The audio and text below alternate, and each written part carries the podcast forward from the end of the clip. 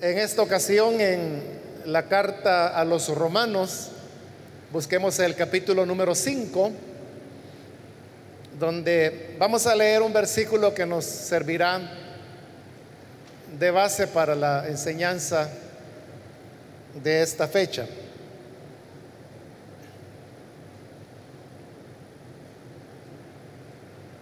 Dice la palabra de Dios en Romanos capítulo 5, el versículo 19. Porque así como por la desobediencia de un hombre, los muchos fueron constituidos pecadores, así también por la obediencia de uno, los muchos serán constituidos justos. Amén. Hasta ahí dejamos la lectura. Pueden tomar sus asientos, por favor.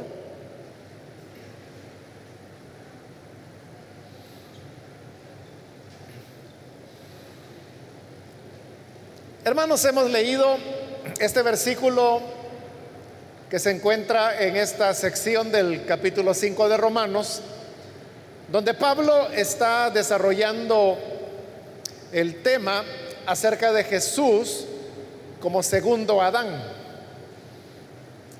Todos sabemos que el primer hombre que Dios creó y lo colocó en el jardín, en Edén, se llamaba Adán. A él es al que Pablo llama el primer Adán. Pero luego en este capítulo él está hablando también de un segundo Adán. Este es el Señor Jesús. ¿Por qué razón Él le da a Jesús el nombre de segundo Adán? Es porque de la misma manera que de Adán descendió toda la raza humana y así Adán llegó a convertirse en la cabeza de la humanidad, de igual manera el Señor Jesús es también cabeza de una nueva humanidad que es la que Dios está creando y que no es una humanidad que se herede de manera física o de manera biológica, como lo dice el Evangelio de Juan, que los que son nacidos de Dios no son nacidos ni de carne ni de sangre. Y eso quiere decir que, que no es una generación o una descendencia que se produzca de manera fisiológica, como ocurre en el caso de Adán, en donde sí las generaciones se van dando de padres a hijos.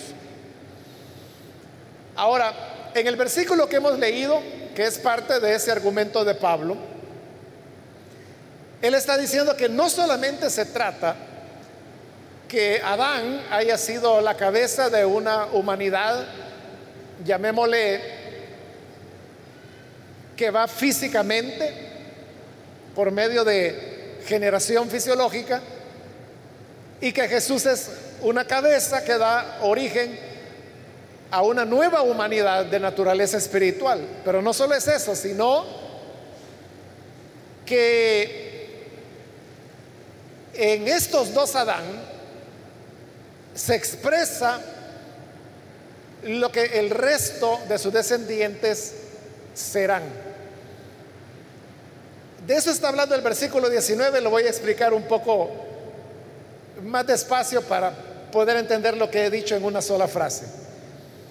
Ahí dice, porque así como por la desobediencia de un hombre, los muchos fueron constituidos pecadores. Cuando habla de la desobediencia de un hombre, ese hombre es Adán, el primer Adán. Y cuando habla de su desobediencia, entendemos que se trata, hermanos, de, de la caída, como se le conoce, que es cuando Adán pierde su estado de, de, santidad y de inocencia porque precisamente desobedece a Dios. La historia es conocida. Dios creó el, el jardín del Edén, creó todo lo que existe, la tierra, el mar, la atmósfera, las plantas, las semillas, las, los peces, los reptiles, las aves, los mamíferos. Y luego al final, como corona de la creación, crea al hombre y posteriormente también habrá de crear a la mujer. Y ellos vivían en una condición de absoluta abundancia, todo el planeta era de ellos, en una época cuando todos los árboles eran comestibles.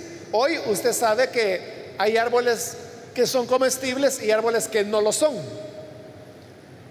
Pero cuando Dios creó a Adán, todo, todo era comestible porque el Señor les dijo, de todo árbol del huerto podrán comer, de todos eran comestibles, de todo árbol del huerto podrán comer.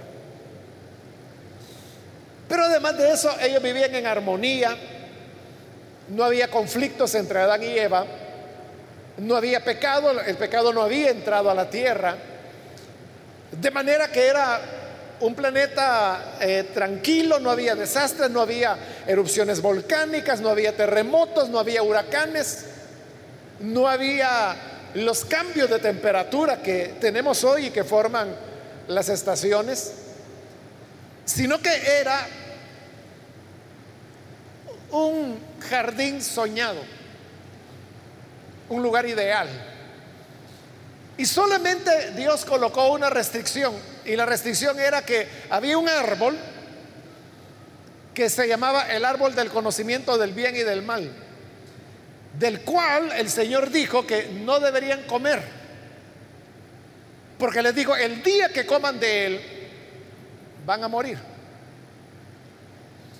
Entonces, esa desobediencia del hombre precisamente consiste en eso que no dio oídos a la advertencia que Dios le había dado y comió del árbol que Dios había dicho que no se debería comer, que era el del conocimiento del bien y del mal.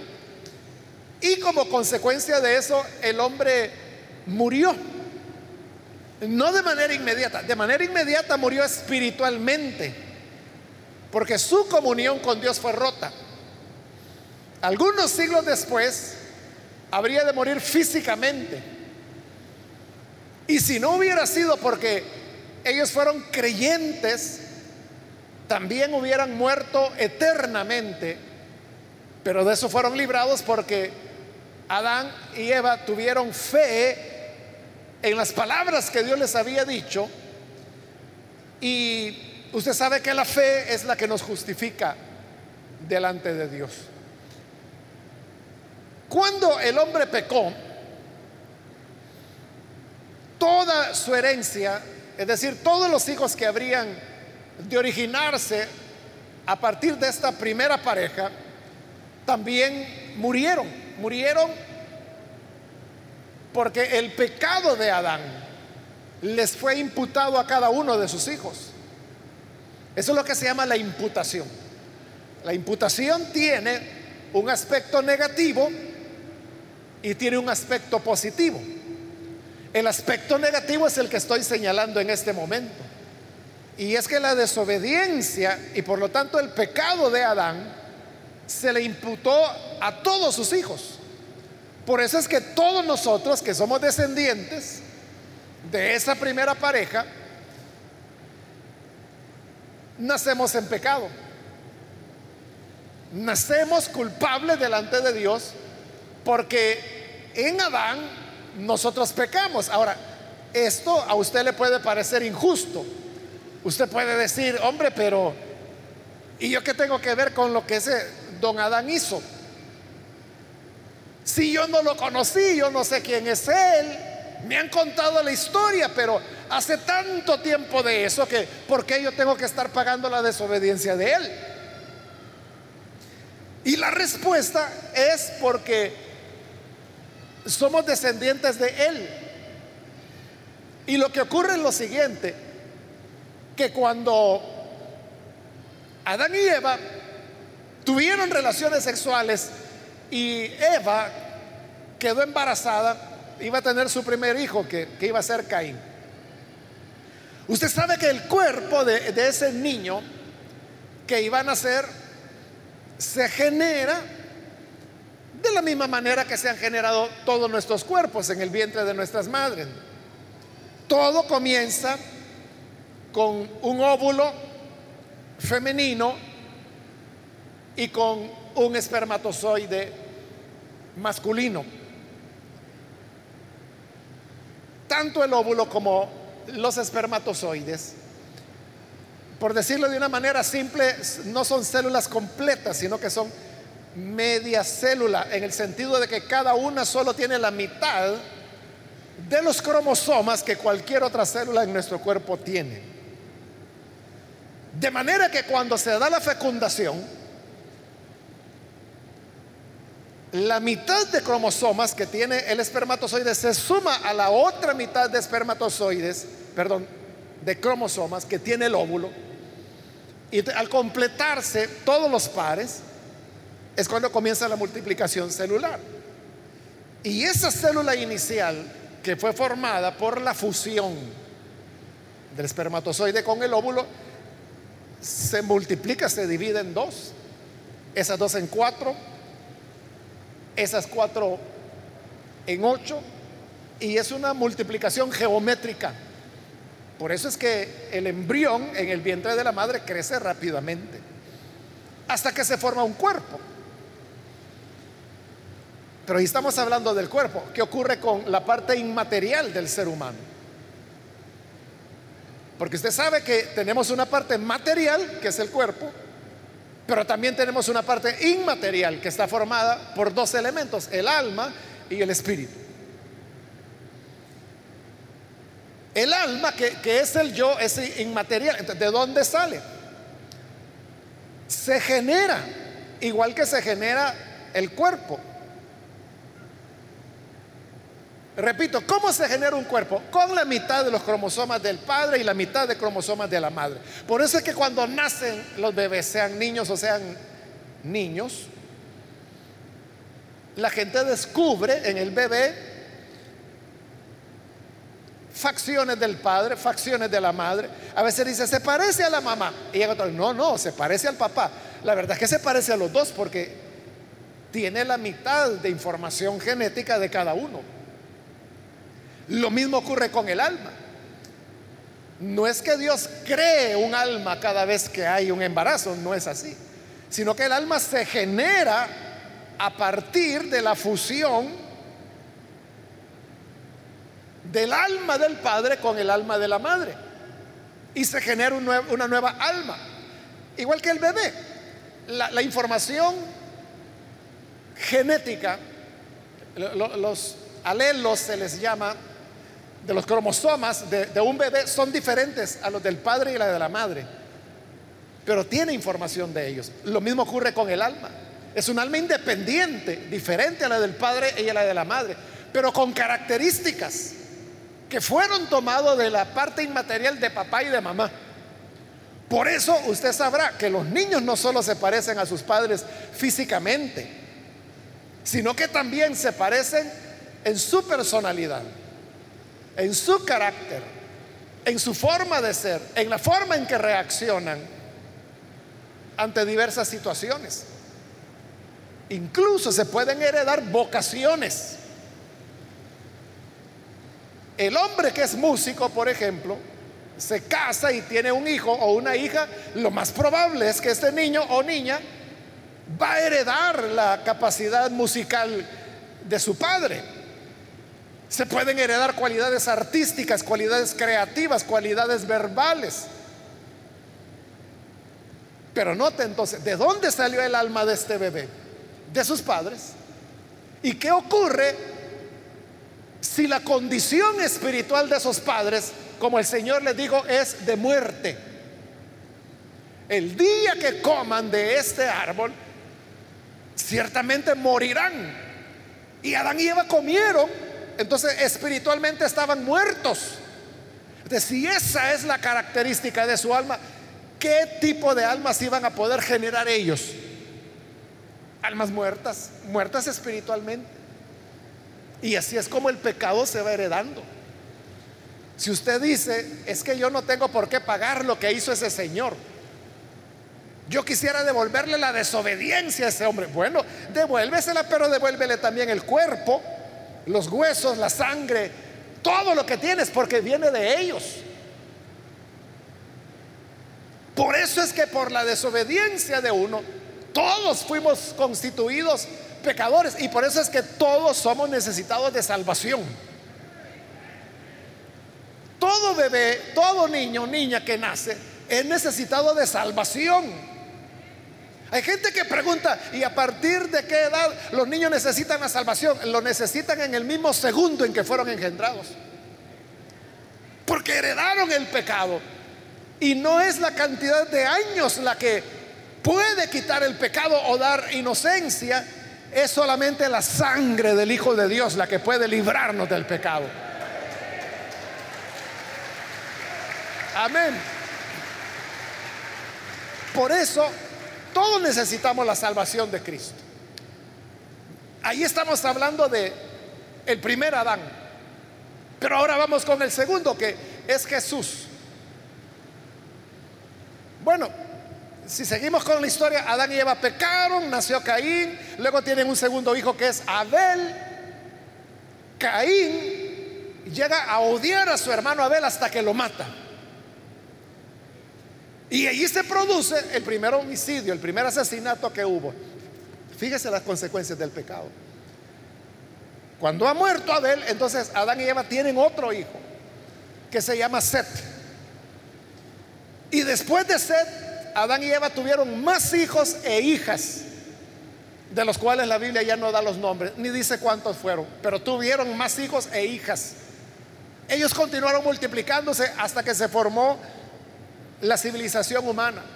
Pero con la civilización humana, como somos una humanidad nacida, engendrada en pecado, vinieron sobre esta humanidad todos los males. Los homicidios como el de Abel, eh, guerras, odios, egoísmos. La Biblia habla del primer adúltero que hubo Lamec se llamaba él, que se casó con dos mujeres a la vez, Ada y Sila. Luego vino la violencia, hasta que llegó un momento, como dice Génesis capítulo 6, que la tierra estaba llena de corrupción y de violencia. Ese es el pecado. Y así transcurren, hermanos, milenios hasta que llegamos al primer siglo de nuestra era, cuando nace allá en Belén el prometido de Dios, Jesús, el segundo Adán. Nace, crece y cuando llega a los 30 años de edad, comienza su ministerio y comienza a enseñar la palabra de Dios. Pero luego como el ser humano, la raza humana está cargada de pecado, le odian, lo rechazan, lo maltratan, lo torturan, lo crucifican, lo matan y lo sepultan. Pero Dios el Padre al tercer día lo resucita y permanece durante 40 días resucitado enseñándoles a sus discípulos acerca del reino de Dios. Cuando esa enseñanza ha terminado, Él asciende al Padre, donde, como lo dice Hebreos, ahí está sentado a la diestra del Padre, intercediendo por nosotros. Pero este Jesús es el segundo Adán. Y este Adán hizo lo contrario de lo que hizo el primer Adán. Porque al primer Adán Dios le dijo, mira, no vayas a comer del árbol del conocimiento del bien y del mal. Y él comió. Y por eso vino todo lo que hemos hablado. Y lo que hoy vivimos. Y si usted se pregunta, ¿y por qué este mundo es injusto? Por el pecado. Y si usted se pregunta, ¿por qué hay niños que mueren? Por el pecado. Y si usted pregunta, ¿por qué tanta maldad? Por el pecado. Nosotros somos los que lo provocamos. Somos capaces de cualquier cosa. Pero con Jesús, en él no hubo desobediencia. Recuerde que cuando Jesús iba a iniciar su ministerio, Satanás llegó para tentarlo y lo hizo tres veces. Primero le dijo, si de verdad es el Hijo de Dios, vamos a ver, demuéstrame que eres el Hijo de Dios, convierte las piedras en pan. Y Jesús se negó, no, porque no solo de pan vive el hombre, sino que de toda palabra que sale de la boca de Dios. Luego Satanás lo llevó a, la cúspide del templo, al capote le llamamos nosotros la parte más alta. Ahí lo subió. Y le dijo, mira, tírate. Y la Biblia dice, Dios prometió, le estaba citando el Salmo 91, que Él enviará a sus ángeles para que tu pie no tropiece en piedra. Así que tírate que los ángeles te van a guardar. Y el Señor le dijo, sí, es cierto que Él dijo que los ángeles no guardarían, pero también dijo, no tentarás al Señor tu Dios. Y no lo hizo, resistió la tentación. Y luego vino la tercera tentación. Le mostró todos los reinos de la tierra. Le mostró las pirámides de Egipto, que era lo más grande que había en la época. Le mostró el coloso de Rodas, que era una de las siete maravillas del mundo antiguo. todo lo más grande del mundo, Satanás se lo mostró en un monte a Jesús. Y luego Satanás le dijo, mira, todo esto que has visto es mío porque a mí me pertenece, pero yo te lo voy a dar a ti. Solo debes adorarme y yo te lo doy. Fíjese la picardía de Satanás. ¿Qué es lo que Dios le ha prometido a su hijo? Que Él será rey de reyes, señores de señores, que Él va a gobernar sobre la tierra. Lo mismo le está ofreciendo a Satanás. Estos son los reinos de la tierra, yo te los entrego. Los reyes de la tierra te los doy a ti para que tú seas rey de reyes. Sin necesidad de cruz, sin necesidad de calvario. ¿Y Jesús qué le dijo? Le dijo, al Señor tu Dios adorarás y solamente a Él servirás. No me voy a postrar delante de ti, Satanás, solo delante del Padre.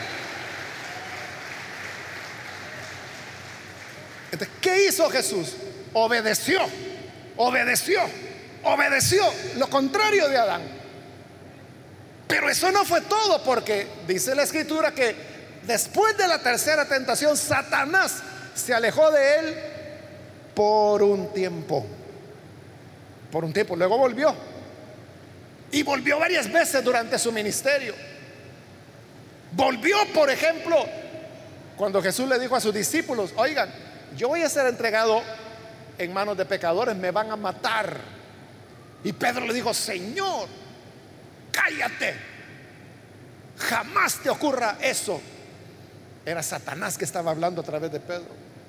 Por eso Jesús le dijo, apártate de mí, Satanás, porque me eres tropiezo porque lo estaba desalentando de seguir con el plan de Dios de redención, de morir en la cruz. Esa fue otra ocasión en que Satanás se apareció, pero la máxima tentación o la mayor prueba se da en Getsemaní. Cuando Jesús entra en un momento muy difícil y comienza a orar que si es posible que la copa de la amargura del sacrificio pase sin que él tenga que beberla. Pero cada vez, eso lo pidió el Señor tres veces, cada vez que lo pidió, Él decía, pero no se haga mi voluntad, sino la tuya. Yo, yo no quiero esto, Señor, yo no quiero la copa, ya no. Ya me arrepentí, pero no se haga lo que yo quiero, lo que tú quieras. Y después de tres veces de haber dicho eso, el Padre le dio la fortaleza. Y entonces él ya estaba seguro Primero él tenía temor y por eso a sus discípulos decía, no se duerman, porque estaban dormilones. No se duerman, oren conmigo, apóyenme. Y se volvían a dormir. La segunda vez, oren conmigo. Pero la tercera vez que ya el Padre le había dado fuerza, llegó y dijo, bueno, duérmanse, hoy ya estuvo. Aprovechen, porque ya viene el que me va a traicionar. Y así es como Él es capturado. Pero de ahí en adelante usted puede ver que Jesús tiene una entereza total. Ya no hay temor. Él está seguro. Porque supo obedecer. Entonces, hoy, por eso es que dice Pablo, así también por la obediencia de uno, los muchos serán constituidos justos. ¿Cuál es la obediencia de ese uno? ¿O quién es ese uno? Es Jesús. Él lo que tuvo fue obediencia. Dios le puso una prueba a Adán y Adán desobedeció. Dios le puso varias pruebas a Jesús y Jesús siempre obedeció. Por esa obediencia, dice Pablo. Ahora los muchos serán constituidos justos. Este es el aspecto positivo de la imputación. Porque le dije que había un aspecto negativo y un positivo. El negativo es cuando la desobediencia de Adán se nos imputa a nosotros. Pero el aspecto positivo es que la obediencia de Jesús se nos imputa a nosotros. Lo único es que como es algo bueno no nos, no nos quejamos, ¿verdad? Nosotros no decimos, ¿y yo qué tengo que ver con ese Jesús? Lo que él hizo, no.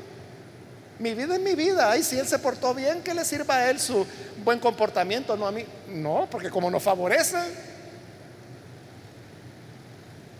A partir de Jesús, todos los que creen en Él se convierten en sus descendientes. Y esta es una descendencia espiritual. Por eso es que Juan dice, ya le, cita el pasaje, Juan capítulo 1, donde dice que los nacidos de Dios no son nacidos ni de carne, ni de espíritu, ni de, ni de sangre, ni de carne, ni de sangre. Entonces, ¿de qué son? Son del Espíritu de Dios. Jesús, por eso fue célibe, nunca se casó, no tuvo hijos. hablando fisiológicamente. Porque si no, esa sería la descendencia de la nueva humanidad. Pero como es una descendencia espiritual, es para todo aquel que crea.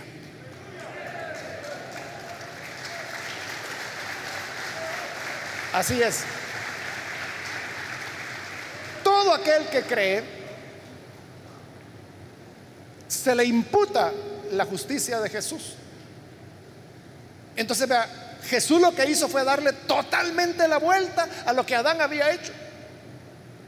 Adán desobedeció para condenación de todos. Entonces Jesús obedece para salvación de muchos. Le invirtió las cosas. Por eso es que Pablo lo llama el segundo Adán porque a través de Él podemos recibir el perdón, podemos recibir la vida. ¿Y a dónde vamos a ir? Vamos a ir al lugar donde Adán estuvo y donde Él tuvo que ser expulsado por causa de su desobediencia. ¿A dónde estaba Adán? En esta tierra, pero estaba en un jardín, en, el, en Edén. ¿Qué hubiera pasado si Adán nunca hubiera desobedecido, que todavía estuviera él y su descendencia en una condición de, de armonía, de paz.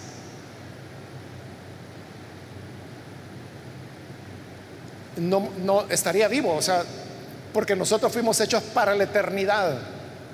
La muerte vino como una consecuencia del pecado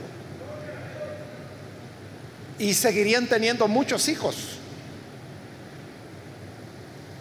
Los seres humanos fuimos creados para tener muchos hijos. Cuando una niña, una bebé nace, ¿sabe usted cuántos óvulos trae en sus ovarios una niña recién nacida?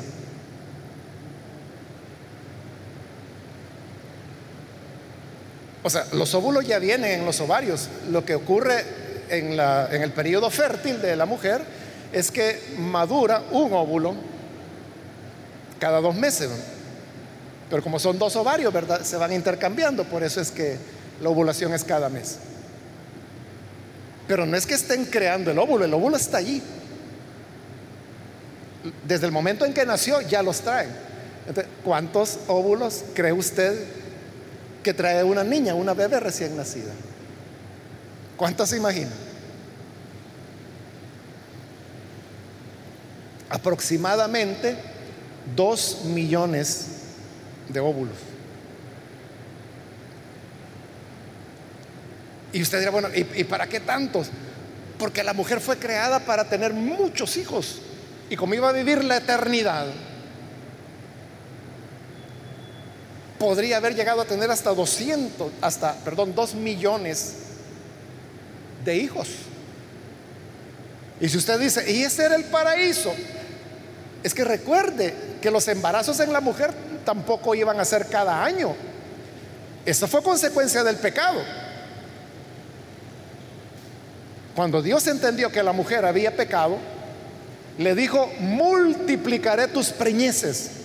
Es decir, la mujer no estaba programada para tener un embarazo cada año, que en términos prácticos así pudiera ser ahora, ¿verdad? No, el plan del Señor era que podían tener un embarazo cada 100 años, cada 200, yo no sé. Entonces, Eva todavía tendría muchos óvulos por madurar.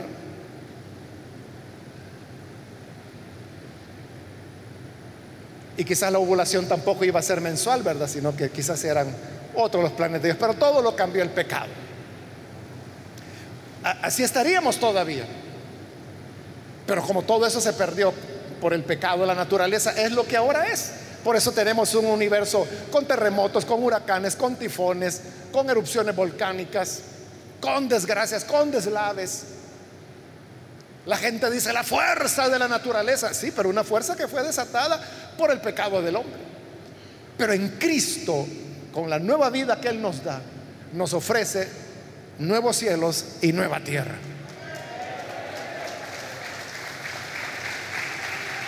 Amén. ¿Dónde volveremos? Volveremos a, un, bueno, hoy, hoy ya no va a ser un jardín, porque Apocalipsis dice que es una ciudad la nueva Jerusalén. Y ahí vamos a morar por la eternidad. Y como la descendencia de Jesús es espiritual, entonces hoy nos conocemos, hermanos, no porque, ah, es que los descendientes de Jesús tienen el pelo rubio, no, o tienen el pelo verde. No hay nada físico porque no es una descendencia física es espiritual. ¿cómo se conoce a los que tienen a Jesús? Un solo elemento, la fe. La fe de la persona. Así llegamos a reconocer al segundo Adán y este segundo Adán se convierte en la cabeza de esta nueva raza que Dios está creando y que crea cada vez que una persona cree en Jesús. Cada vez que una persona cree en Jesús, se produce el nuevo nacimiento, nueva creación o regeneración. Todas esas palabras se refieren a lo mismo. Nacer de nuevo, es decir, Dios está creando a la persona. Es un nuevo hombre, una nueva mujer, cuya cabeza es el segundo Adán, Jesús. Y lo que dice aquí, la obediencia de uno hace que los muchos sean constituidos justos. Así es como funciona la salvación de Dios. Y así es como podemos tener vida y vida eterna. Amén. Gloria a Dios, hermanos. Vamos a cerrar nuestros ojos. Y antes de orar, yo quiero invitar, si hay con nosotros personas que todavía no han recibido al Señor Jesús como su Salvador, pero usted ha escuchado hoy la palabra y a través de ella, si usted ha llegado a entender cómo es que la gracia de Dios ha operado para traernos salvación, yo quiero invitarle para que ahí en el lugar donde usted se encuentra pueda recibir al Señor Jesús como su Salvador. Y para eso, ahí donde está, por favor, póngase en pie. Si usted necesita creer en Jesús, póngase en pie, ahí en el lugar donde está, y nosotros vamos a orar por usted con todo gusto. Hoy es el momento para que aproveche esta oportunidad y pueda recibir al Hijo de Dios. Si se encuentra en la parte de arriba, también puede ponerse en pie, ahí en el lugar donde está. Y, y con gusto haremos la oración por usted. O si usted necesita reconciliarse con el Señor. Recuerde que a través de la fe es que se nos imputa la justicia de Jesús. Muy bien, aquí hay una persona, alguien más puede ponerse en pie.